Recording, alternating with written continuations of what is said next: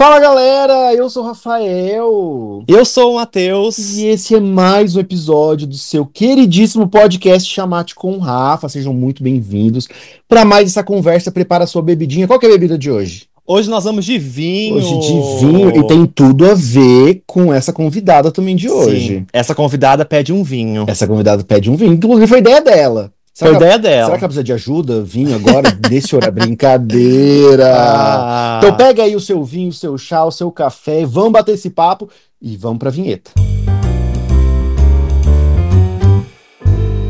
Antes de começar esse papo delícia, a gente quer falar pra vocês sobre a Anchor, que é a nossa parceira aqui no podcast. A Anchor é uma plataforma completa pra você gravar, hospedar e publicar o seu podcast. Inclusive, hoje a gente está usando essa ferramenta dela, que é incrível. A nossa convidada não está aqui com a gente, ela mora em outra cidade. E para isso estamos gravando nesse exato momento dentro da plataforma. Gente, e é muito simples. Lá dentro na Anchor, você consegue gerar um link, você vai enviar para o seu amigo, ele entra nesse link e o áudio já começa a ser gravado e já fica guardado lá na sua biblioteca de áudio. Depois disso, você pode editar como quiser e daí para cima é só alegria, é só publicar. E é o que está acontecendo nesse podcast hoje, porque nossa convidada está onde? Em Florianópolis. Thaisa Dalmute está aqui com a gente. Oi, Thaisa. Que saudade de vocês. Ai, a gente Ai. também. A gente se vê todo dia, né? Mas mesmo assim, a gente tá longe, dá uma saudade. Dá muita saudade. Vamos apresentar a Thaisa. Thaisa, para quem não conhece, eu acho que é muito difícil as pessoas não conhecerem a Thaisa, principalmente aqui nas nossas redes sociais. A Thaisa é criadora de conteúdo, empresária, designer, mãe de pet, mãe de planta, é praieira, é guerreira, só que tá casada. Ô, Thaisa, conta pra gente como que é ser a preferida de Deus. Olha, Deus colocou vocês na então eu me sinto muito privilegiada. Pra quem não sabe, gente, a Thaisa morava aqui em Londrina. E aí a gente era vizinho uma época, inclusive, né, tá? Quando a gente se conheceu. Era, era vizinho. Eu lembro que eu encontrava vocês na rua e vocês não me conheciam e eu era muito tiete. Aí eu por vocês e pensava, meu Deus, são eles, são eles. E aí eu fingia, né, tipo, costume, né? Uhum. Oi, porque vocês não sabiam quem eu era. E um dia eu mandei mensagem pra vocês no Instagram, me apresentei e tal, convidei vocês pra minha festa, acho que foi mais ou menos assim. E aí vocês foram super simpáticos comigo, e aí a gente se encontrou na rua de novo, e daí a gente se cumprimentou. Eu não sei se vocês lembram. Tava você. Eu- Eu. Eu lembro uma vez que a gente já tava conversando, já tava rolando, tipo, ai, oi, te acompanho, você me acompanha, que legal, gosto muito de você e tal. E aí eu te encontrei na rua, você passou reto por mim. Falei, gente, que menina é essa? Que nariz empinado, não quis falar um oi pra mim na internet, me conhece, mas pessoalmente não conhece. E aí, gente, eu fui descobrir que a Thaís é míope. Então, se ela não te cumprimentar, é que ela não te viu. Seis graus e meio de miopia, né? Eu não enxergava muito bem, mas agora eu já me livrei da miopia, ainda bem. Mas ainda assim eu não enxergo muito bem. Eu Mas você fez cirurgia? fiz cirurgia pra, pra miopia. Ai. Então eu ainda não enxergo as pessoas na rua. Mas pelo menos estou um pouco melhor do que naquela época. Então é isso, gente. Se um dia vocês encontrarem Thaisa na rua e ela passar reto, ela é míope. É ela é Mas, mas ela falou que tá melhorando, então talvez ela é emitida assim. Aqui- E eu sou tímida. E o que rolava muito naquela época, que eu acho que rola com muitas pessoas, é sabe aquele negócio de pensar, ai, a pessoa não vai lembrar quem eu sou, eu vou parecer uma louca? Sim. Uhum. Vocês, ah, vocês são famosos, né? E, ai, eu não vou chegar dizendo oi, porque vai parecer que eu sou louca. Se ele olhar pra mim e eu perceber que rolou a, a identificação, eu digo oi. E aquele medo de, não, de a pessoa pensar que é uma louca qualquer dando oi na rua. Uhum. Várias pessoas devem achar que eu sou grossa, mas na real eu sou tímida.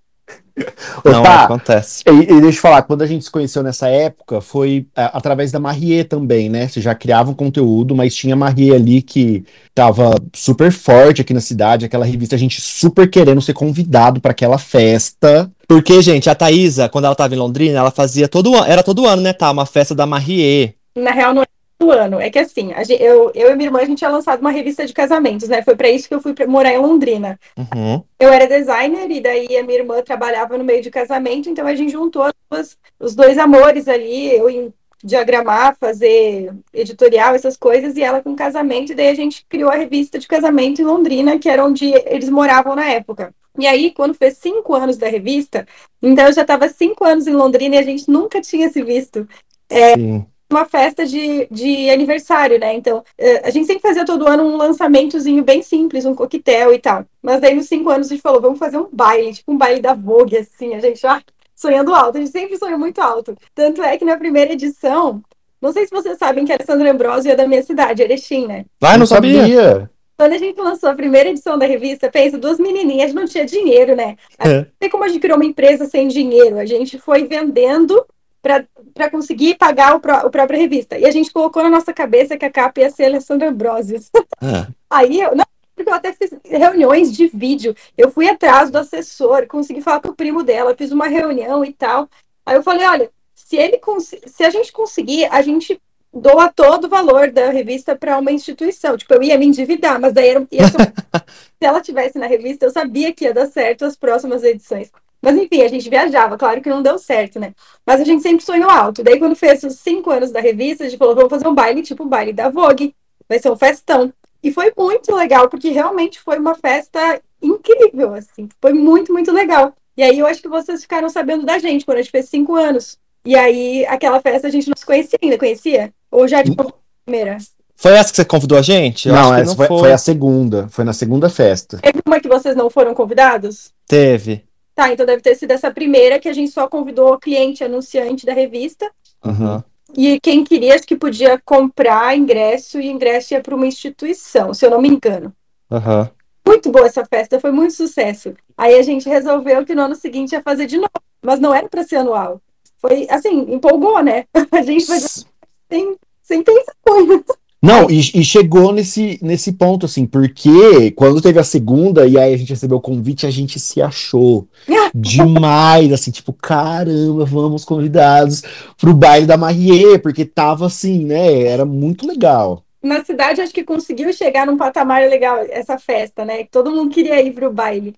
E chegou. Aí, eu mandei o convite para vocês e, meu Deus, eles podiam muito ir nessa festa. Eu pensei, quanto será que eu tenho que pagar para eles irem nessa festa? E aí vocês foram, foi muito legal. Eu nunca esqueço o look de vocês. Gente, Ai, meu não, Deus, ridículo. É pra você esquecer, disso. sim.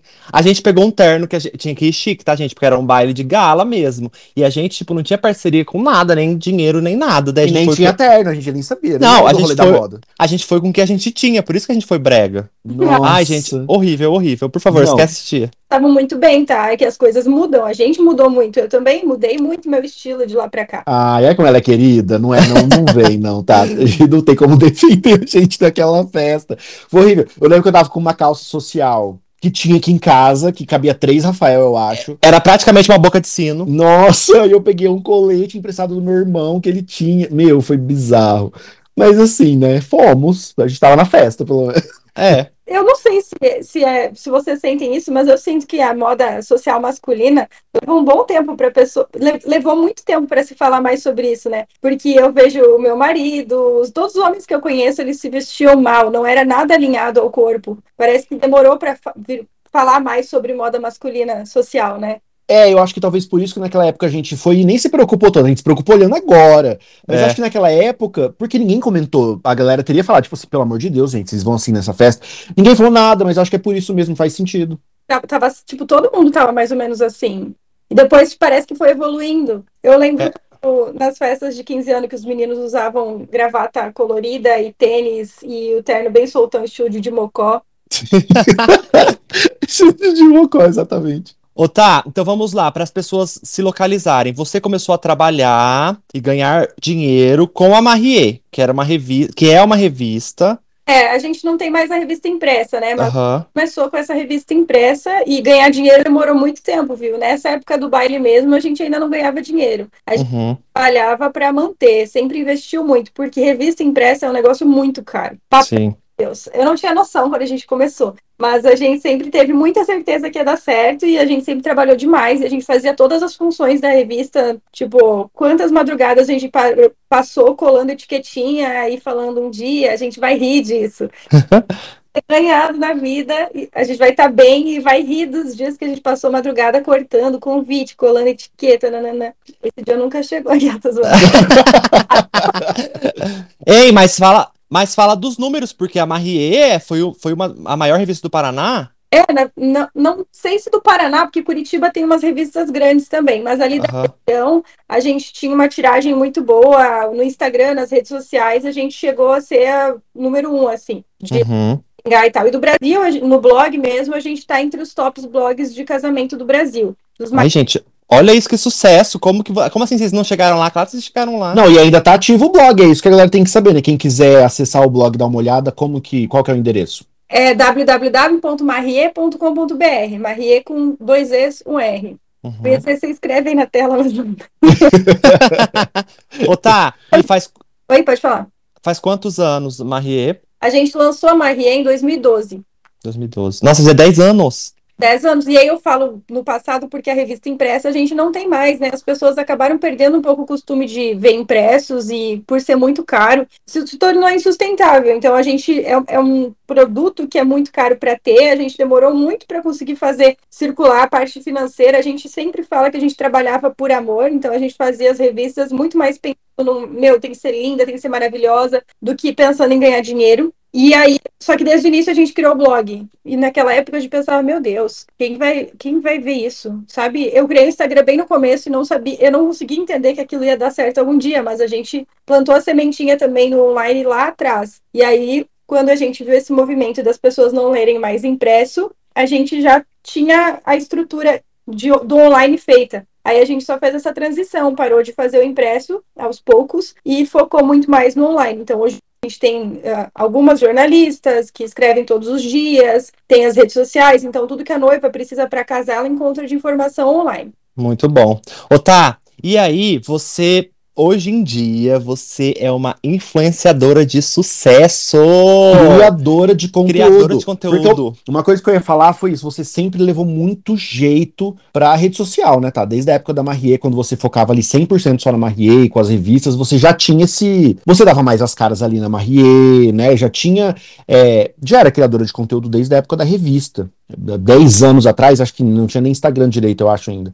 Acho que não tinha, mas a gente trabalhava muito no Facebook, evento, blog e tal, né? YouTube eu tentei, mas o YouTube não foi para mim, assim. de- tem que ter muito trabalho para o YouTube. Eu não conseguia me dedicar para as outras coisas. Uhum. Eu fui excelente em comunicação, mas a minha faculdade de design, design gráfico, direção de arte e moda, essas três junções que eu estudei, me levaram muito para a criação de conteúdo. Uhum. Então, eu sempre levei jeito. Eu tinha que fazer matéria para revista até. Eu, eu escrevia matéria para revista. Eu tinha que dirigir editorial, juntar todas as peças para criar as fotos da capa. Então, isso é criação de conteúdo, querendo ou não. Então, eu acho que eu tive esse preparo muito forte para quando eu comecei a trabalhar nas minhas redes sociais.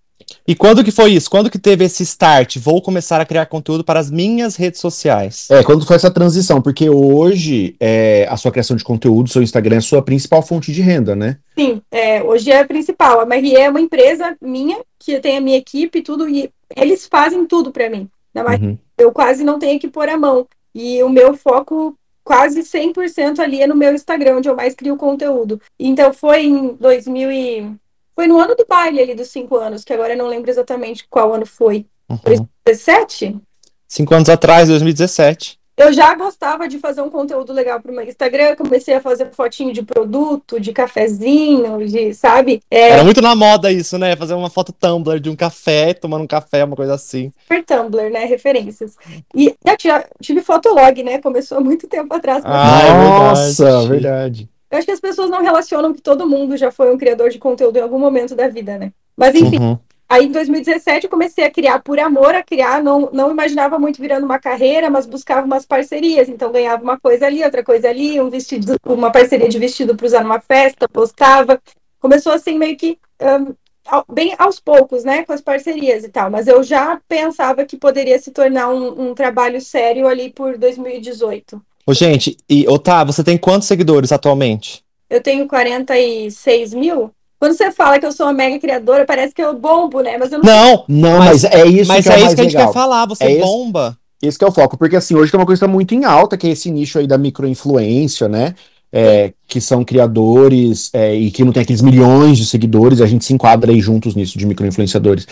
E aí é muito legal, porque a gente vê uma galera que ama a internet, ama trabalhar com criação de conteúdo, a galera tem umas ideias super boas e não vai pra frente, porque a galera fica assim, ah, mas eu só tenho 10 mil, mas eu só tenho você, tipo, mano, você tá com 40, mas não é agora que você começou a trabalhar com internet.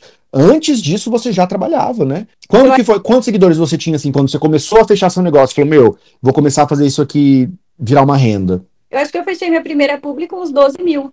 Olha isso. É, eu fazia umas parcerias e daí eu comecei a. Coloquei um preço bem baixo também para começar. E eu sempre fui cara de pau, então eu ia atrás das marcas. Eu, eu montei meu Media Kit bem cedo, porque eu já tinha essa noção, isso também fez muita diferença para mim. Na Marie a gente tinha um Media Kit, então eu já sabia o que era aquilo, eu já sabia o que, que eu tinha que apresentar para as empresas. Então, desde muito cedo, eu criei o meu. E eu sou designer, então meu Media Kit é bem bonitinho. Uma Nossa, não, a é gente lindo. já se inspirou muito nos Media Kits.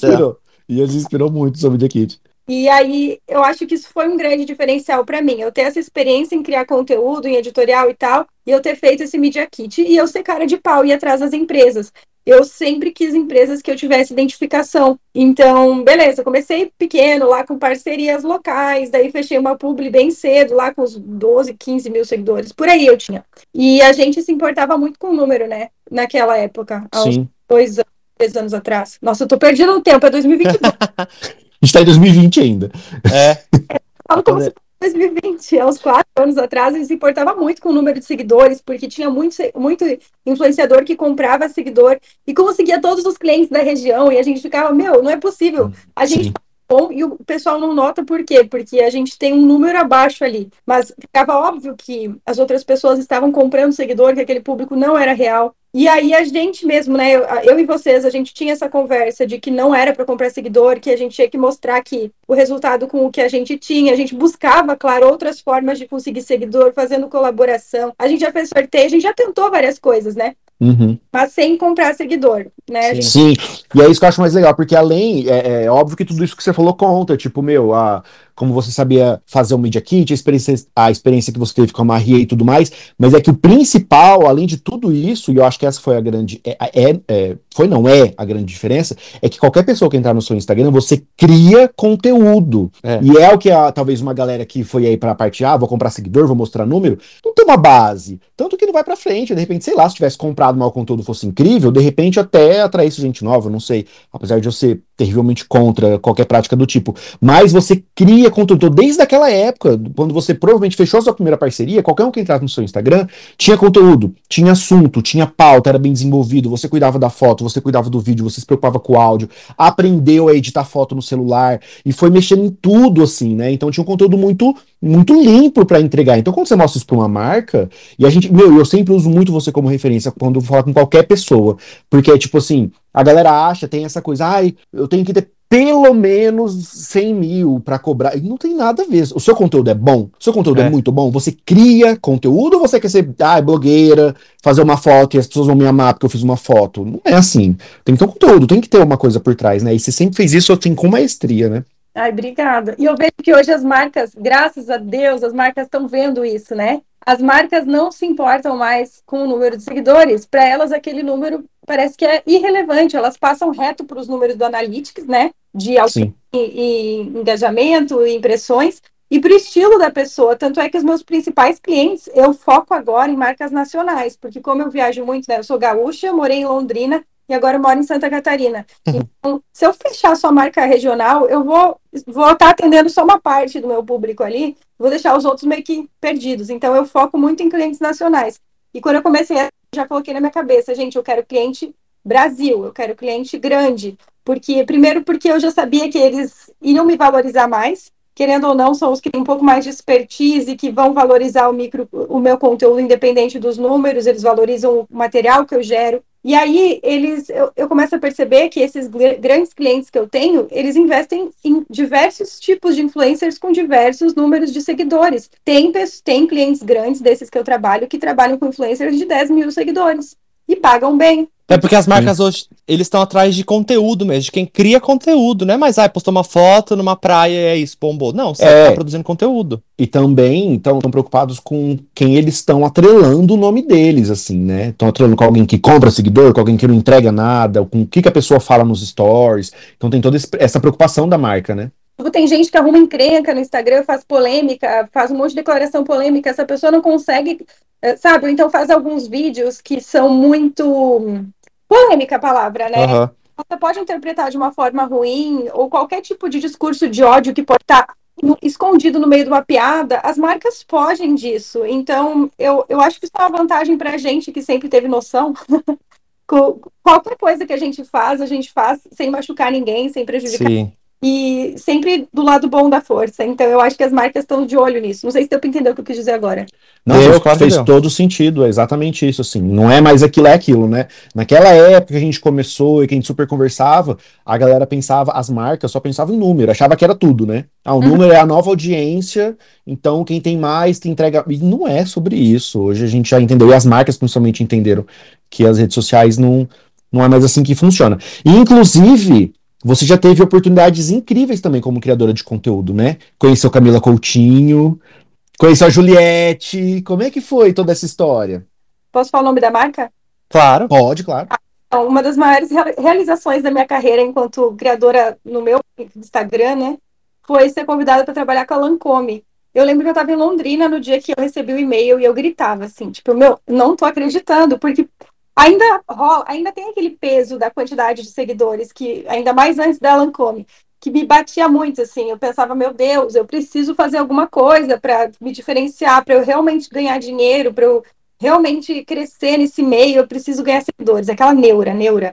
Aí, quando eles entraram em contato comigo, foi uma quebra, assim. Eu percebi, não, tipo, eles não, não se importam com quantos seguidores eles, eu tenho, eles querem saber do meu estilo e do meu conteúdo e meu material.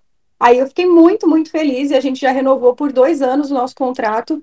Caraca! Muitas portas, assim eu, eu fui convidada para fazer live no Rio. Aí lá era live, era com a Camila Coutinho, com a Paula Antonini.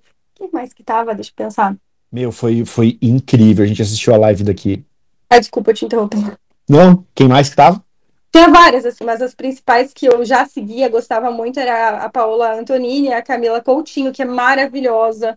Outra coisa para a gente comentar o quanto as pessoas de muito sucesso são é, abertas, né? Elas não estão preocupadas com concorrência, elas são muito abertas para todo mundo crescer e eu acho que isso só faz elas irem mais para frente, né? A Camila Coutinho, ela começou a me seguir no Instagram, ela troca ideia comigo. Pensa, eu sou só mais uma microinfluencer que ela conhece, em mil eventos que ela vai, mas ela valoriza as pessoas, né? Isso foi uma oportunidade que a Lancome me deu. É, depois eu fui chamada para outra live em São Paulo, e nessa live estava a Juliette. Caramba! que massa! Eu sou cacto da Juliette. Aí até chorei, gente, quando eu conheci ela, assim, a mulher é um, onde ela passa, passa uns 10 seguranças, assim, ela não tem mais paz, a Juliette não tem mais paz, é muita loucura em cima dela, mas ainda assim ela é super simpática, assim, daí tava, tava a Juliette, a Mônica, a Mônica Martelli, também a Luísa do Mequetrefismos, assim, várias personalidades que eu já admirava muito, eu tive a oportunidade de conhecer e elas estavam no mesmo evento que eu, falando na mesma live que eu, então assim, até hoje eu não, não consigo acreditar. Eu tenho meio essa mania de me sabotar, né? Eu, eu não acredito, por que, que eu estava ali, sabe? Por que, que eu mereci estar ali? Mas ao mesmo tempo é, um, é uma grande realização. Então, oportunidades que eu acho que o meu conteúdo me abriu portas ali, né? Sim. Tá. Você, como, como criadora de conteúdo, assim, desde o momento do dia que você começou a trabalhar com isso, você falaria que esse foi o seu foi o melhor momento até agora? Ou teve alguma outra experiência com a criação de conteúdo que você fala, cara, é, foi a melhor coisa que aconteceu comigo desde que eu comecei a trabalhar como criador de conteúdo? Qual foi o auge para você, assim? Porque às vezes pode ser essa questão de com, com, com marca, com seguidor, mas pode ser outro momento também. O que, que você diria? Bom, eu diria assim que o momento que eu me senti realmente reconhecida foi ser convidada para ir para a live da Lancono, né? E eu, eu tenho certeza que o próximo momento vai quando eles decidirem me levar para Paris, que isso tem que. No... Nossa! com certeza com você certeza. vai. A gente pode ser só a Emily. Nem sei se eles fazem isso. Mas, assim, com certeza ser reconhecida pela Lancome foi um marco. E é engraçado, né? Porque eu, eu sempre batalhei atrás de marcas grandes. Eu ia lá, cara de pau, pedir o e-mail do marketing no direct. Oi, por favor, você pode me passar o e-mail do marketing para eu apresentar meu trabalho? Ia lá mandando Media Kit para geral, ignorada na grande maioria das vezes, porque as marcas, elas valorizam o influencer quando elas estão com a campanha aberta, né? Elas uhum. É olhar e gostar do seu conteúdo, mas na hora de fechar é porque elas têm que estar tá buscando, né? Sim. Então, poucas vezes que eu fiz isso teve retorno, mas sempre tentei, sempre fui cara de pau. Depois que eu fui chamada para Lancome, parece que todas olharam para mim assim, tipo, opa, ela foi reconhecida por uma grande marca, então vamos valorizar. Parece que alguém tem que, alguém de respeito tem que te dar o aval, né? Aham, sim. E aí é muito legal você falar isso, porque a gente, a gente também, né, sempre fez isso, igual você, assim, pra é, focar em marcas nacionais e tudo mais. Aí vira e mexe, a marca manda um direct pra gente agora, falando, tipo, ah, meninos, aí tudo bem, queria mandar um e-mail, fazer uma parceria super legal. Aí você vê a mensagem em cima, é tipo assim, 2017, a gente, oi, tudo bem, a gente queria muito fazer um negócio, apresenta e pede e-mail. E a gente, cara, que loucura, e hoje a marca tá aqui falando com a gente, é muito legal, né? E ao mesmo tempo é legal porque você vê que são marcas que você queria falar, né? Isso eu valorizo muito também. E isso faz muita diferença, não fechar com qualquer marca. Meu, Sim. precisando de dinheiro, eu já disse muitos nãos. Porque eu sabia que eu estava construindo a minha imagem. E cada publi que você fecha é o tipo. Você tá falando para as pessoas o tipo de publi que você quer continuar fechando, né? Sim. Fecha uma publi que eu não gosto, isso, como é que fala? Tipo assim, a publi que eu fecho, a última publi que eu fiz, ela cria um padrão para as próximas. A- As marcas que vão ver meu perfil vão ver a última que eu fiz. E se Ah, sim. minha, elas vão pensar, putz, não combina comigo. Se for uma coisa muito boa, elas vão falar, nossa, eu quero estar do lado desse tipo de marca. Mas já teve alguma, alguma que você fez, assim, que você não curtiu? Que você fala, putz, não precisa falar nome, lógico. Mas teve alguma experiência? Porque a gente tem, né? A gente tem umas histórias pra contar. Ou não, que você, ou que você fez, mas a, o contato com a pessoa por trás da marca foi ruim. Talvez a marca era maravilhosa, mas tipo, a pessoa que tava cuidando era uma pessoa grossa, uma coisa assim, diferente. Já tive algumas experiências negativas, assim, de mal, mal entendido com a marca, é, de, de ter feito publi e depois ter me arrependido. Ah, aconteceu uma vez, eu fechar uma publi com uma marca super renomada, assim, uma marca boa, um e-commerce. Só que bem naquela época deu problema no site. Sabe quando dá um problema, tipo, numa, num grande e-commerce e daí todo mundo começa a reclamar porque atrasou o pedido? Sim, Uhum. sim. O cara vir no meu Instagram reclamar que atrasou o pedido. E aí, Nossa. O que, que eu faço? Eu vou pagar. Eu entrei em contato com a marca e falei, ó, gente, eu vou tirar a publicidade do ar, que não tá- vocês não estão entregando o pedido, né? Resolvam isso e depois a gente conversa. Daí eles tiveram que fazer reunião com os diretores da marca por causa de todo o transtorno que estava dando no Instagram, não só meu, mas os outros influenciadores, porque foi um- um Tipo assim, o timing errado. O marketing deles foi muito bom, só que o pessoal da logística não deu conta do tamanho de pedidos que teve e atrasou um monte de pedido e as pessoas ficaram revoltadas. E aí, isso no nosso Instagram fica parecendo que a gente divulga né, empresas que, que não são idôneas, né? Sim. Sim. né? Daí eu pedi para tirar do ar, pelo menos até eles resolverem essa questão. E teve também uma que é bizarra. Eu nem sei se eu contei essa para vocês em off, assim, mas uma influenciadora é, tinha uns 300 mil seguidores ela. E ela atrasou um, um produto de, uma, de um cliente meu. E ela, tipo assim, tinha atrasado três dias, assim, e ela entrou em contato e tinha 48 horas para eles retornarem, e ela estava muito impaciente, ela postou nos stories. Gente, vão lá no perfil da marca tal e comentem, devolvam o dinheiro da fulana. Tá. O, o último post da marca era uma collab comigo. Nossa, cara. No meu, no meu Instagram, assim, meu último post, devolve o dinheiro da fulana, devolve o dinheiro dela, é, você roubou o dinheiro da fulana. Aí parecia que eu tinha roubado. eu comecei a assim, e isso foi bem perto do evento da Lancôme, eu falei, meu Deus, tipo assim, eu vou estar, meu Instagram vai estar em evidência agora e vai ter um monte de gente no meu Instagram falando que eu roubei uma tal de Ana. Que surto. eu nem sei quem é. Ah, Aí também entrei em contato com a marca e falei, gente, resolvam isso, sabe? Eu sempre vou, e, e sempre que alguém, que aconteceu algum caso de atrasar produto de seguidor meu, o que, gente, infelizmente acontece com as melhores empresas. Às vezes, Acontece. logística, são muitos é, transportadores, são muitos setores. Sempre que acontece, algum seguidor vem falar comigo, eu vou entrar em contato com a marca e vou resolver, porque eu me importo muito com isso, que Uhum. As pessoas que vão comprar qualquer coisa porque eu divulguei, elas têm que ser atendidas. Então, acho que as minhas piores experiências foram essas, assim. Ô, tá, e trabalhar com a internet, a gente sabe que é muito gostoso, a gente pode tra- trabalhar do lugar que quiser, a gente faz o nosso horário, tem várias possibilidades incríveis, oportunidades maravilhosas, mas também tem muita angústia, muita ansiedade, muita preocupação. O que que você acha mais difícil de lidar trabalhando com a internet? Sim, tem muita. A gente fala muita, falou muito já sobre as coisas boas, né, no, passado, mas agora acho que a pandemia para o criador de conteúdo, para todo mundo foi horrível, né? Mas para o criador de conteúdo trouxe à tona o lado bem dessa, dessa profissão, né? Porque antes a gente só romantizava, né? Trabalhar home office, fazer os seus horários, trabalhar com marcas e produtos legais. Mas aí a gente percebeu que, conforme foi profissionalizando, o quanto aquilo mexe com o nosso psicológico, né? Eu acho É. que lidar com esse esse feedback imediato é muito difícil, né? A gente faz um post ali, mostra um conteúdo ali, e a gente tem imediatamente um retorno se aquilo foi bom ou ruim. Cara, cada minuto passa muito lentamente, assim, porque parece que se as pessoas não estão interagindo, aquele serviço todo que você fez, todo o trampo que você fez não ficou bom. É, isso mexe muito com o nosso psicológico, a gente fica anoiado mesmo. Por mais que a gente já teve várias vezes conversas desse tipo, né, sobre o quanto isso afeta e o quanto a gente não pode deixar afetar a nossa cabeça, porque não depende só do nosso bom trabalho, a gente ter um engajamento, é, é meio que a gente não consegue muito escapar desse, desse tipo de cobrança, né? Da gente pensar que se não bombou, se não deu comentário, se não deu like, é porque a gente não é bom. E, é, e aí é muito doido isso, porque assim, o nosso é até recente as crises que o a gente teve, porque acho que novembro, dezembro, Natal, Black Friday é um momento que tá muito em alta, né? As publicidades, o comércio tá super corrido, assim, então, é, consequentemente, afeta, acho que tem muita entrega de criador de conteúdo de publicidade e, e afeta, assim, os números, né? Tem até essa teoria aí de que o Instagram também dá uma baixadinha na entrega de quando tem muita publi. É, então os números ficam, ficam mais fracos, né? E aí é, o, o, até a própria comunidade fica um pouco de publi todo dia, e aí é, é, isso mesmo, a resposta às vezes não é imediata, é menor. Mas uma coisa que me ajudou até a pensar nisso também foi muito assim: a gente estava. Novembro, dezembro, a gente fez bastante trabalho, foi super legal, graças a Deus. E aí teve uma marca, assim, uma das maiores do Brasil, que fechou com a gente. E eles fecharam uma vez, a gente ficou muito feliz que os caras fecharam com a gente. A gente foi lá, fez um negócio incrível, só que ela tava no meio de várias outras publicidades, porque a gente, e a gente avisava a nossa comunidade, né? Tipo assim, gente, olha, é o seguinte, é dezembrão, vamos aproveitar e trabalhar muito, precisamos de vocês. Então tava todo mundo meio que sabendo que tinha muita publicidade.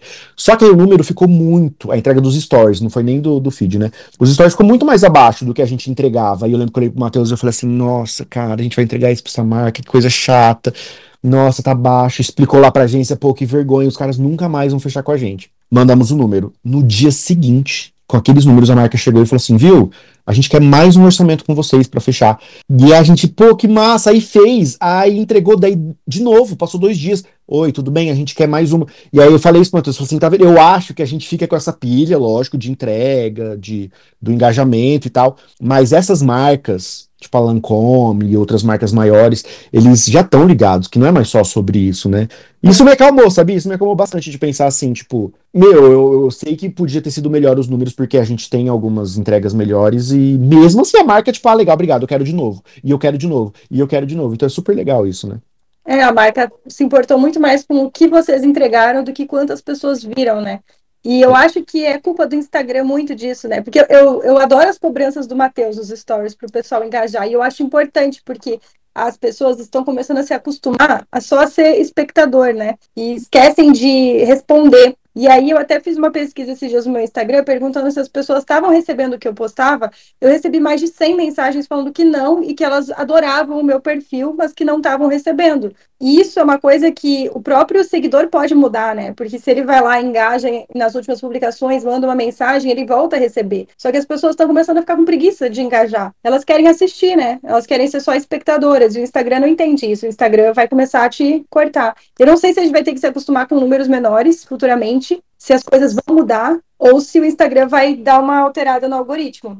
É, tá para sair aquele feed novo, né? Que vai ser o. Você consegue colocar por. Como que é? Que é... Mais recentes. Não, é consegue separar, assim, favoritos, pessoas que ah, é. segue e o, a home, a timeline, que vai aparecer sugestões, gente que você não segue. Eu acho que vai ser ótimo. É, mas vai ter aquela opção de, que é o que uma das maiores reclamações da galera que tá no Instagram, que o feed não é mais de por, por ordem cronológica, que nem era antigamente, né?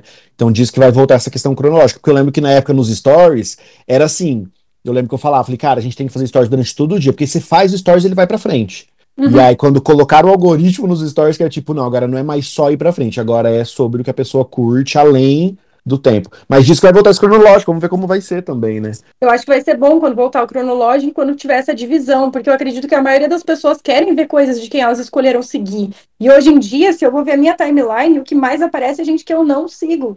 E quando eu Sim. tô assim, perdida lá, horas olhando os negócios que eu nem quero ver, é, e eles, muito inspirados, eles estão querendo se tiktokizar, assim, né? Porque uhum. o TikTok tem a For You lá, que é só sobre pessoas. Porque o consumo maior do TikTok é sobre pessoas que você não segue. Quase ninguém entra na parte do, das pessoas que você segue no TikTok, né? É. E aí dá uma insegurança saber que o Instagram tá olhando para isso, né? Tá, vamos falar de haters. Você tem hater? Como você lidar com. Como você. É lidar que fala? Como, você, lida? lida com isso? Ó o fazendo efeito já. Tô- Thaís é maravilhosa, você não deve ter haters. eu já tive haters, eu não tenho muitos haters, graças a Deus, assim, mas é- o mais bizarro é que eu tive bem no começo, que foi quando eu tava mais é, frágil, assim, quando eu tinha menos confiança que aquilo poderia dar certo, eu tive hater, e não foi simples, foi hater, assim, malvado, sabe? Falando que eu era insuportável, que eu era chata, era um fake. Com certeza alguém que eu já conheci na vida, porque eu não era famosa o suficiente para atrair pessoas que nem me conhecem para falar assim comigo. Mas é que faz até sentido, né? Porque acho que quando a gente fala de hate, a gente sabe que a gente tá falando mais da pessoa que tá pra- praticando hate do que quem tá recebendo. E aí é até muito legal pensar que é no começo, porque é uma coisa que todo mundo quer fazer. Mu- todo mundo não, é muita coisa. Mas muita gente quer fazer. Muita gente tem vontade e não tem a coragem. Aí aparece alguém lá e falou, e tô fazendo. Então acho que isso deve incomodar bastante. Quando a gente tá começando, a gente é chacota, chacota. Uhum. As pessoas Uma senhorinha de 90 anos. É supimpa. A gente é chacota pra muita gente, assim, justamente pelo que você falou, as pessoas não têm coragem de botar cara e ficam rindo de quem bota a cara, né? E quando Sim. dá certo, essas pessoas estão lá te aplaudindo, né? Como se elas sempre tivessem te apoiado. Mas assim, no começo eu tive um hate pesado e eu tenho certeza que essa pessoa deve, eu devo conhecer essa pessoa, porque não tinha tido tempo de eu ser conhecida por desconhecidos. Era alguém que me conhecia e queria que eu não trabalhasse nisso, que, que eu ficasse mal. Mas assim, bloqueei, falei, por que me segue então? Vaza. Mas me fez muito mal. Eu até falei pra vocês na época, eu acho, eu chorei. Ai, gente, eu sou muito mas aí depois daquilo eu tive poucas ocasiões, pouquíssimas, assim. É, recentemente eu tive alguma coisa.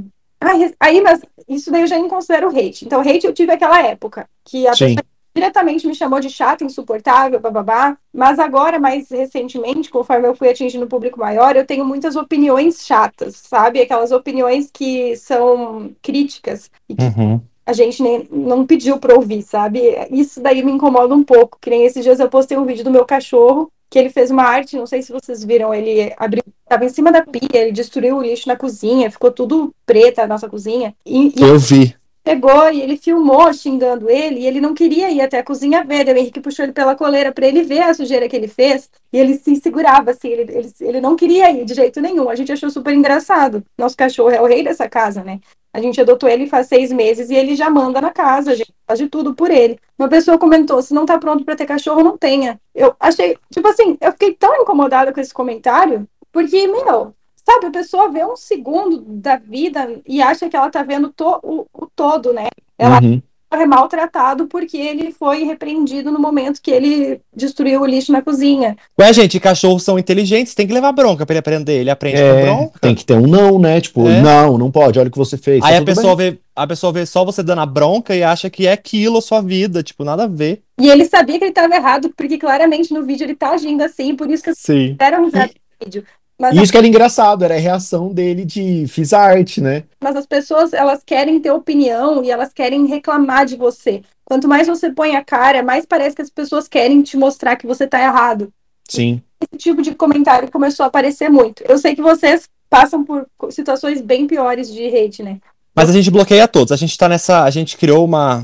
Entre a gente aqui e o Rafa, a gente não responde hate, a gente não debate, a gente só bloqueia. Só bloqueia. E Só aí, bloqueia. não é nem hate. É qualquer frasezinha que me incomodou. E, meu, eu tô num- numa. A gente tá num ciclo, assim, de cuidar da saúde mental. Foi difícil pra todo mundo esses anos que a gente passou de pandemia, estamos passando e tudo mais.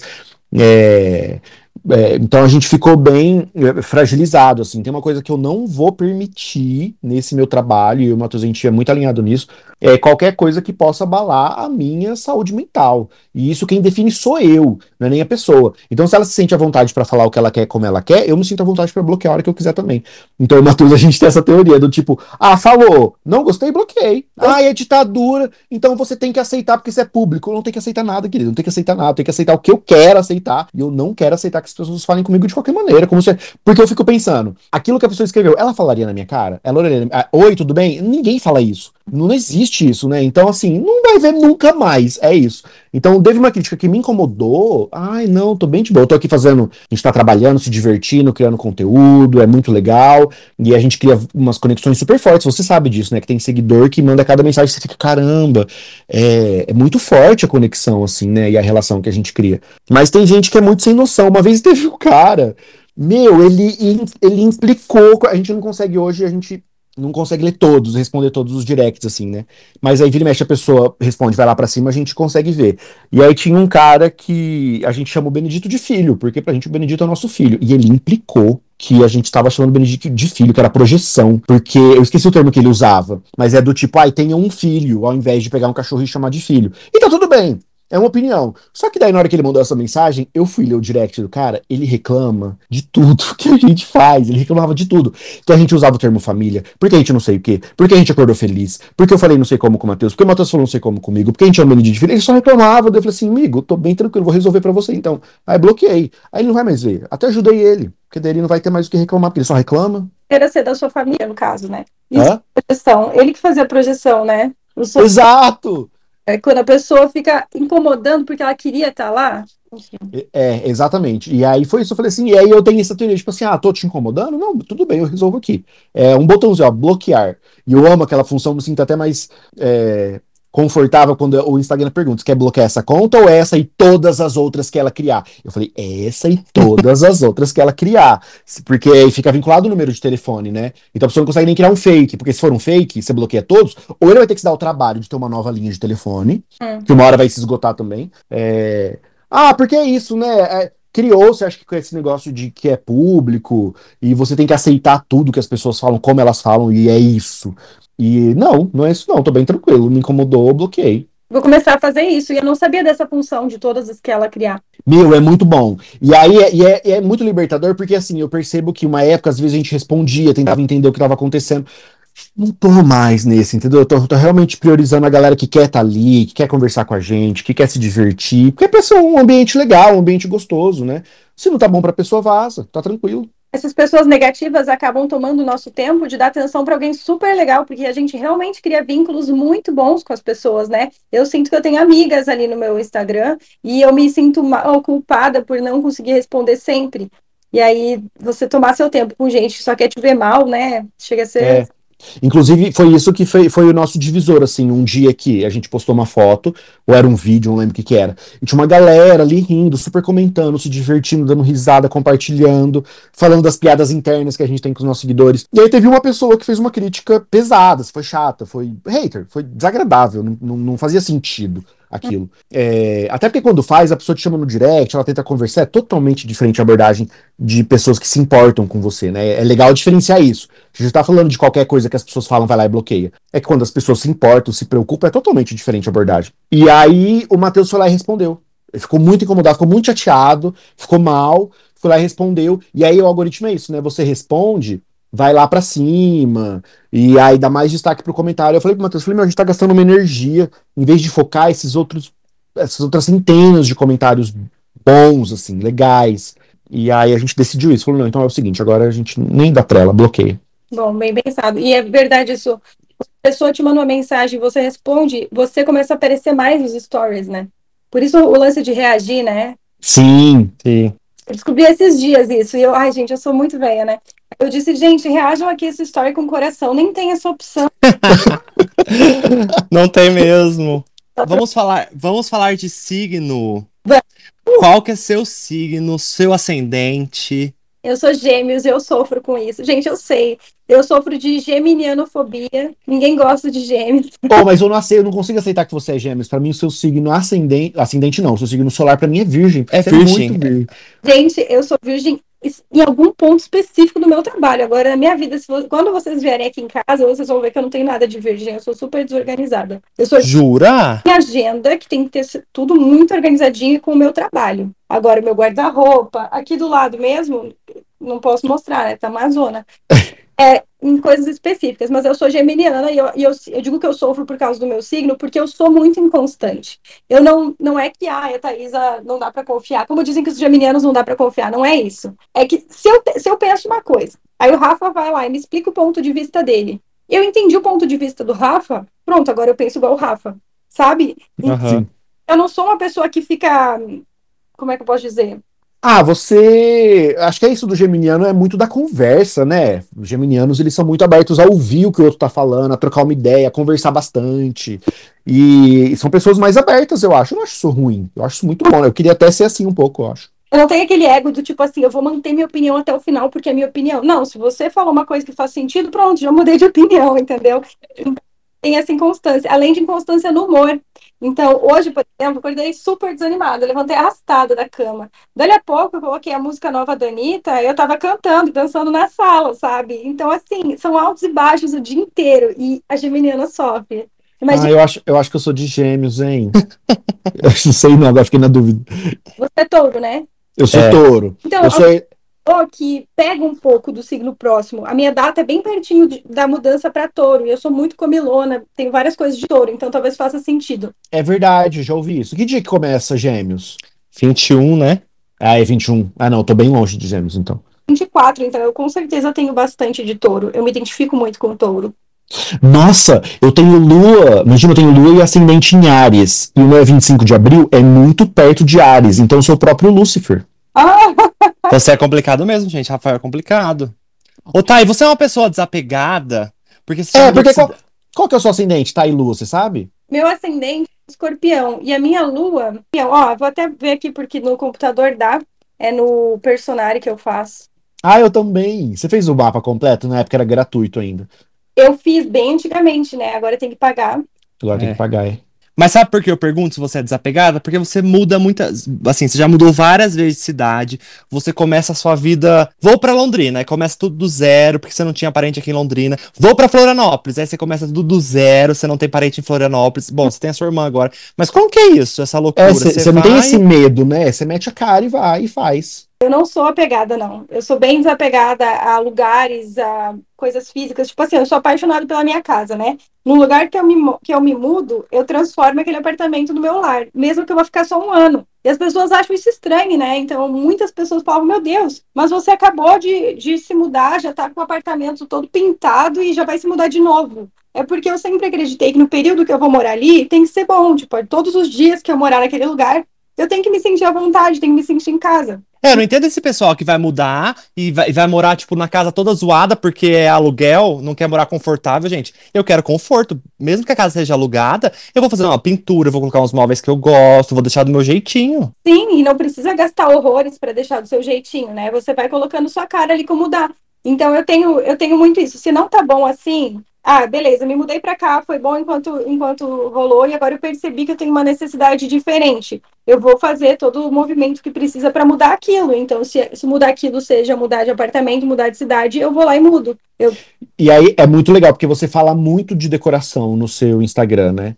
E você manja muito de decoração, porque você pega um negócio, você fala. Eu lembro que eu já fiquei encantado quando eu fui no seu apartamento, quando você era vizinha aqui. E na época você não estava criando tanto conteúdo focado ainda em decoração, assim, né? Você- só que desde lá você já mandava muito bem. Que eu lembro que eu entrei no seu escritório, você fazia home office lá no seu quarto, eu fiquei, cara, parece que eu tô dentro de um Tumblr, assim, que eu entrei no, No Pinterest. Pinterest. Eu entrei no Pinterest e vim parar aqui, porque você sempre teve esse é tão mesmo esse olhar, não sei se acho que por causa do curso, da própria Marie e tudo mais, mas você sempre teve a mão de ah, se eu pegar uma estante, pegar uma planta e não vai ficar. Não vai ficar o que você faz. o apartamento de vocês é lindo. Mas não, mas aí, aí a gente pegou as arquitetas, né? Falou, gente, faz um projeto aqui, delas fizeram. Agora você faz isso assim por conta e fica muito incrível, cara. Você acha que a sua formação acadêmica te ajudou nesse interesse, nesse olhar crítico pro, pra sua casa? Como que é? Eu tenho certeza que sim. Eu, na verdade, não vem só do meu, da minha formação. A minha mãe sempre foi muito das plantas, então o negócio de planta vem lá de trás.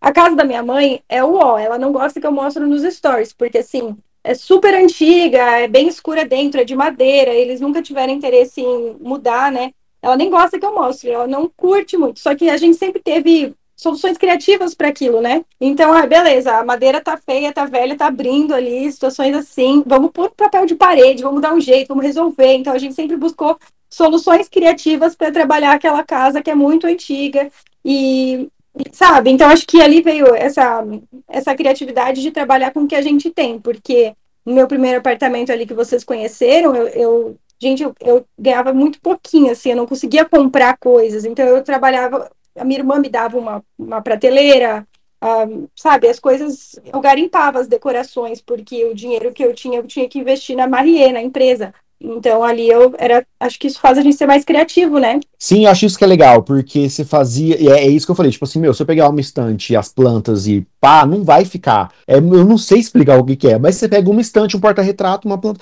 e de repente, não sei se é a disposição, não sei qual que é, mas você manda muito bem. É só isso, tipo, é, é bem isso que você falou. Porque senão a galera vai naquela que é do tipo assim, ah, é, com dinheiro daí eu faço também. Não, realmente, gente, com dinheiro a gente faz, mas que não é o que a Thaisa tá fazendo desde o começo. É, agora eu sinto, sabe? Na verdade, eu, eu sempre lembro do Matheus, quando ele me falou assim, onde você foca, expande. E eu queria trabalhar mais com decoração. Então eu comecei a mostrar mais as decorações no meu Instagram e eu atraí vários clientes de decoração que eu queria trabalhar. E hoje, assim, tem coisas que eu não imaginava, eu não imaginava comprando anos atrás, que eu não tinha condições de comprar. Hoje eu vejo minha casa recheada dessas coisas, porque eu foquei nisso. Então, eu me sinto realizada. Até eu comentei esses dias que eu tava tomando água num copo bonito. Aí eu lembrei que quando eu saí da casa da minha mãe, eu tinha tudo os copos do joguinho quebrado, né? Louça que, que quebrava, dela dava o que sobrava para mim. Então, era tipo uma bagunça de louça. Copo de requeijão copo de requeijão, exatamente. Aí eu falava, um dia eu vou ter meu, minhas loucinhas tudo combinando, os copinhos bonitinhos. Daí eu olhei aqui para aquele copo e falei, nossa, eu consegui. Que legal, cara. Bonito. Eu tenho as coisas bonitas da minha casa. Eu acho que é porque eu foquei muito nesse setor. Uhum. Ó, é, tá, Thaís... o, serviço, o serviço de coach do Matheus, daí é 20% do faturamento agora. Sempre a Tha... aqui na minha cabeça. Sim, a Thaís é casada, o Henrique maravilhoso, a gente ama o Henrique, inclusive um beijo, Henrique. Um beijo, é... Henrique! Ele gosta desse lance de decoração, ele te acompanha, ou é tudo você? Vocês são muito diferentes nisso, ou vocês são muito iguais? Como que é isso? Cara, a gente foi uma construção juntos, né? Porque quando a gente começou junto, foi puramente por interesse. Começou por interesse físico, né? E aí uhum. ele decidiu que ele queria ficar comigo, aí eu decidi que eu queria ficar com ele, e a gente foi fazendo as coisas funcionarem, sabe? Tipo assim, um é oposto do outro e os dois foram se encontrar no meio do caminho e ficou perfeito. Então, eu sempre falo que a gente cedeu um ao outro até que ficou a misturinha certa, porque eu era muito da minha, ele era muito saideiro, os dois juntos ficou saudável. Então, sabe, os extremos que fizeram bem um pro outro. E essa questão da casa, ele nunca tinha prestado atenção nisso, mas ele já tinha um feeling, porque ele morava numa república com 15 caras. Uma zona, gente, pelo amor de Deus. O passado do Henrique condena ele total. Presente. Só que nessa república ele já cuidava do quartinho dele, sabe? Era caprichadinho o quartinho dele. Ele é um cara muito caprichoso. Quando a gente foi morar junto, ele não entendia por que, que eu enfiava tanta planta em casa, por que, que eu queria investir em algumas coisas. Ele não entendia, mas conforme ele foi vendo as coisas acontecerem e a casa ficando um lugar gostoso, ele foi entrando de cabeça, assim. Aí ele, hoje, ele pira junto, ele quer fazer as coisas junto, ele tá sempre lá com a, a, a furadeira na mão, furando quadro, tendo ideia para casa. Hoje, assim, ele é o meu meu braço direito, assim, pra decoração da casa, e ele adora. E ele é super cuidadoso, né? A gente vê ele, ele tá lá limpando, passando um pano, cuidando. Que até você até tira, né? Tira sarro, assim, lembro do episódio do vinho no sofá. Que você derrubou. Tô louco, gente. Ele é a Mônica dessa relação. E eu não sou, as pessoas acham que eu sou muito cuidadosa aqui em casa. Eu gosto de decorar, eu gosto de ver a casa bonita, mas eu não gosto de limpar. Eu não gosto de trabalhar, fazer funções de casa, não é comigo, então confunde as coisas, né? Porque eu gosto Você gosta, você gosta de decorar a casa e arrumar para taizar depois. Sim, exato. Pra, pra... Muito de ver limpo e então assim, é o que eu falei, um equilíbrio, né? Eu sujo ele limpo. Ô, tá, deixa eu perguntar um negócio. Você falando aí de casa e como que você lida e tudo mais. Você iria pro Big Brother? Cara, eu falei esses dias que eu não iria. Porque quando eu conheci a Juliette, eu olhei para ela e pensei, eu não iria pro Big Brother. Porque a fama que a pessoa atinge depois de um Big Brother, eu acho que é massiva, sabe? É um nível de fama que a pessoa tem que escolher que ela não vai mais voltar a ir na rua. Ah, mas a, mas a Juliette é uma exceção, né? Será que os outros também é esse, esse tipo de consegue viver normalmente, eles todos têm fã-clube, sabe? Se bem que se eu fosse um Big Brother, eu acho que eu seria cancelada por ser geminiano. Porque, gente, nenhum geminiano sobrevive ao Big Brother. Eu acho falsidade a nossa mudança rápida de humor. Ou, ou, mudar de opinião. Tipo assim, ah, tô, tô com um grupinho aqui que me falou o argumento deles, eu concordo, beleza, é verdade, tô com vocês. Aí eu vou lá no outro grupo, eles me explicam deles, eu falo, Verdade, eu já tô lá no outro grupo, sabe? Ah, tipo, Maria vai com as outras, mas não é Maria vai com as outras. Você vê o que eles falaram e concorda. Exato. É, eu, eu seria um Beyblade, tipo a Jade tá sendo agora, só que não dá pra manter muito tempo o Beyblade ali, né? Não sei como que ela vai sair dessa situação, mas eu, eu acho que eu não ia me dar bem no Big Brother por causa disso. De cara, eu não, não sou uma pessoa muito sociável. Você sabe o quanto demora pra me soltar? Eu não consigo, até quando eu encontro alguma seguidora, eu fico mal depois pensando, será que, será que eu fui chata com ela? Porque eu não consigo me soltar cara. Então, imagina no Big Brother, acho que a pessoa tem que ter muita. Tem que ser muito Mateus, assim, eu acho, pra se dar bem no Big Brother. E você É. acha que você seria uma planta, uma vilã ou uma mocinha? Planta.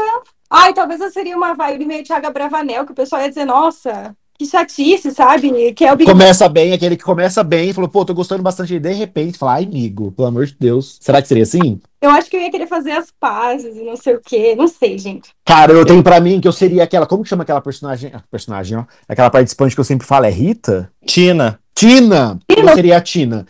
Por que a- é da panela? Que saiu batendo na panela um dia que ela surtou.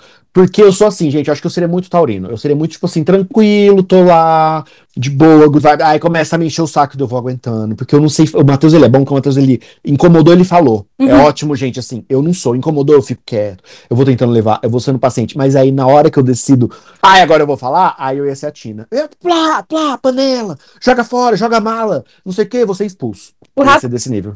passando fome um dia ia ficar. Nossa, imagina o A Rafa com xepa. fome, gente. Imagina, gente, você lá, no Big, você lá no Big Brother, dormindo mal, no chão, dividindo cama, naquele negócio bagunçado, fedendo, aquele quarto de chulé, apertado. Aí você acorda na xepa, sem comer nada, com aquele bando de gente me enchendo o saco, eu não ia dar conta. Big Brother não é pra taurinos. Não é pra taurinos. Pra quem que você tá torcendo? Como que você acha que tá o jogo atualmente? Eu gosto muito da Lina. Eu acho que ela é importante, ela é necessária na casa, porque Sim. As pessoas precisam ver, né? As pessoas precisam ver como ela é incrível e aprender. Tipo, é errado esse povo querendo aprender no Big Brother, né? Sim. O Big Brother ensina muito pro espectador, né? Pra pessoa que tá assistindo. Porque ele é um, um, um retrato da realidade, né? Então eu Sim. gosto muito de ver que meu pai pode estar assistindo Big Brother e pode estar aprendendo com isso. Pessoas mais antigas podem estar aprendendo com, com uma travesti lá no Big Brother, mostrando o quanto ela é incrível, o quanto ela é maravilhosa, sabe? Então eu tô torcendo muito pra ela ir até a final. Eu gosto muito da Jade. Ai, eu não sei explicar, é que a Jade tem. um- Ela hipnotiza, né? Ela é muito A gente- boa. A gente também gosta muito dela. E ela tem uma postura, eu acho que ela fez coach. Não, não é possível, porque assim, meu, ela é muito. A gente tava assistindo o. Como que chama? O de Jogo da Discord. O jogo da discórdia. O posicionamento da Jade, a maneira que ela falou, como ela se explicou. Você vê que ela, ela é ligada em muita coisa. E eu tinha, um, eu tinha um preconceito com a Jade, porque eu não conhecia a Jade Picon antes. Sabia de nome. Mas pra mim, era uma blogueira fútil, milionária. Nu- nu- nunca dei a chance, assim, de ouvir, olha como a gente erra nessas coisas, né?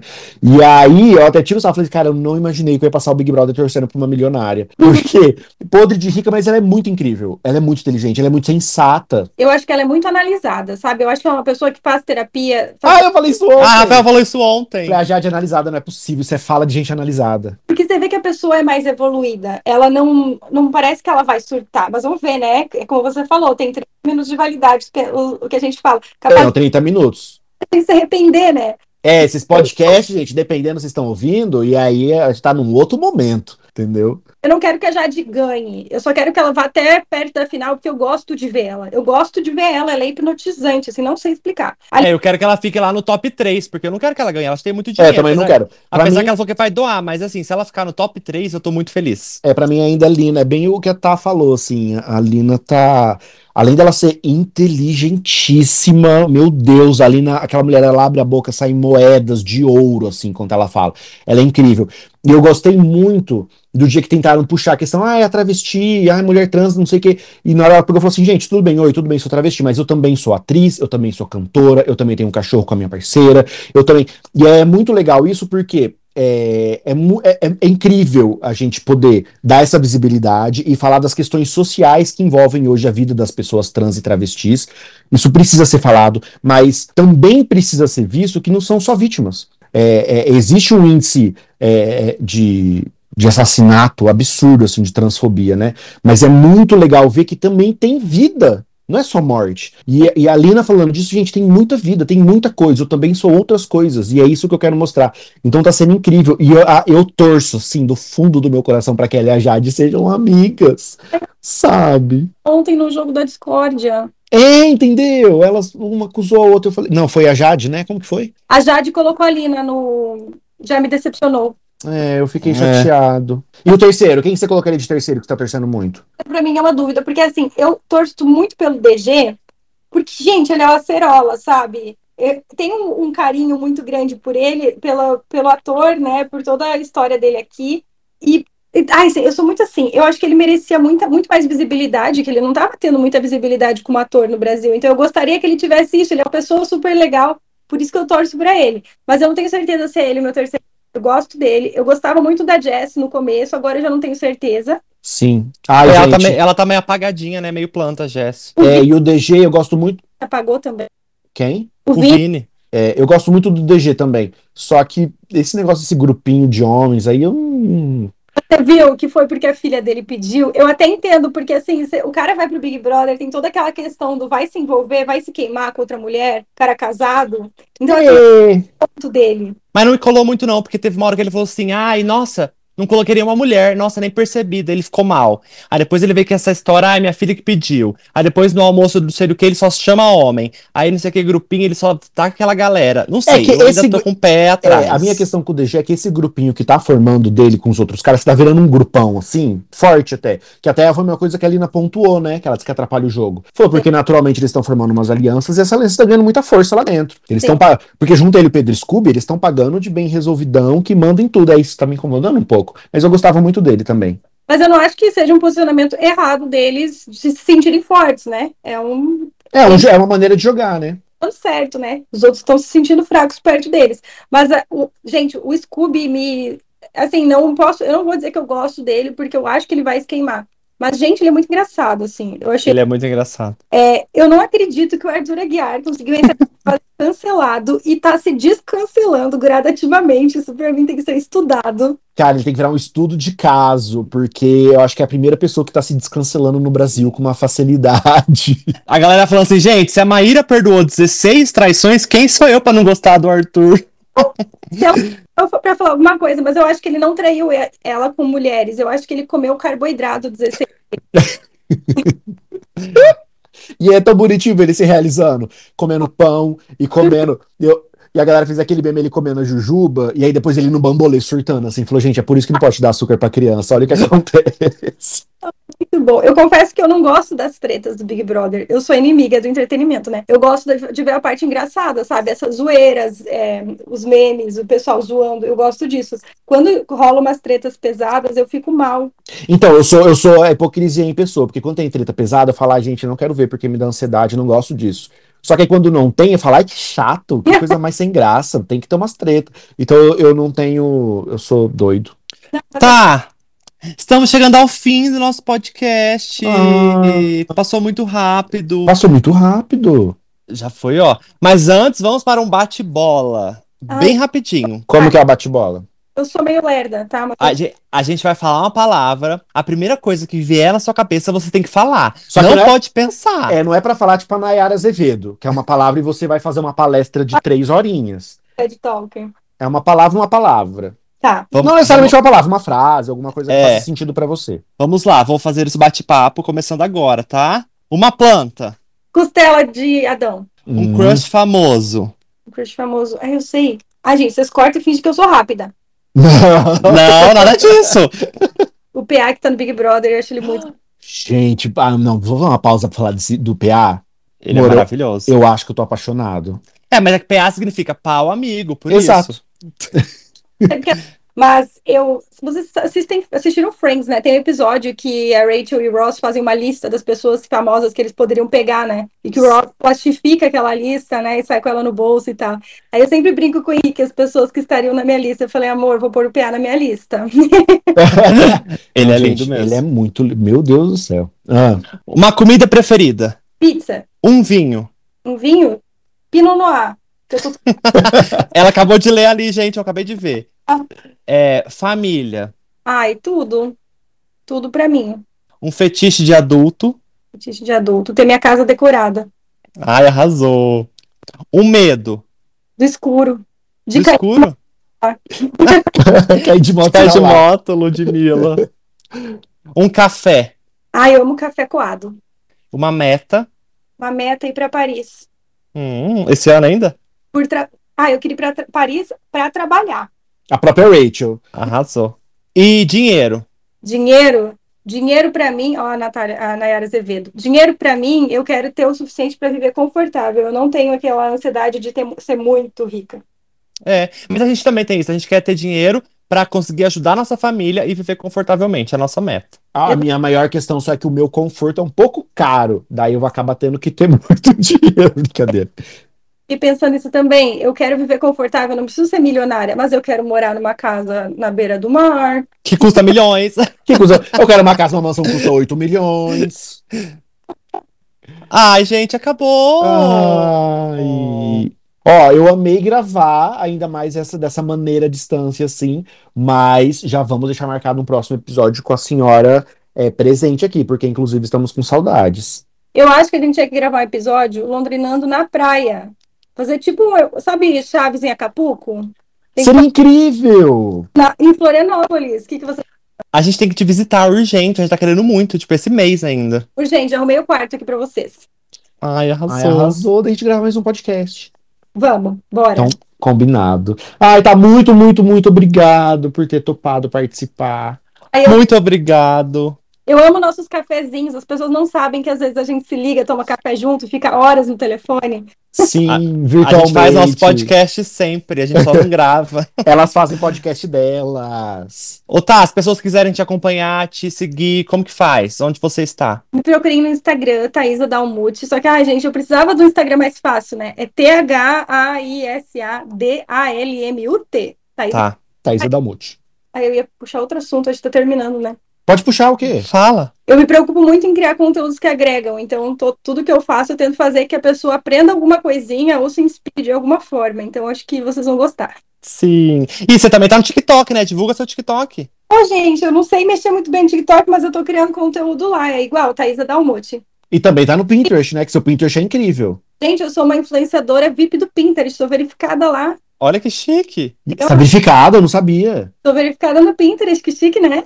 Nossa, arrasou. Olha, viu como o Rafael não leu o grupo? Porque ela mandou isso no nosso grupo e ele não viu. Gente, desculpa. Meu WhatsApp é problemático. Mas Aham. morou comigo, o Rafa nem viu. Ai, tá, muito Ai. obrigado. Obrigada, seus lindos, amo vocês. Fiquei muito, muito feliz com esse convite. Faria toda semana. Ai, Ai, a gente amou A também. gente amou, a gente ama você também muito. E é isso, gente. Está chegando ao fim mais um episódio desse podcast que vos fala maravilhoso. E voltamos para um próximo. Vai dar algum spoiler de quem que é o próximo, amor? Não, sem spoiler. Quarta-feira que vem estamos por aqui com mais um convidado ou uma convidada. Só Não. tem que escutar. É, não percam. E se vocês ouvirem, compartilhem no Instagram pra gente recompartilhar vocês por lá também. Sim. É isso, gente. Um beijo. Beijo. Até a próxima. Tchau. Tchau, tchau. Tchau.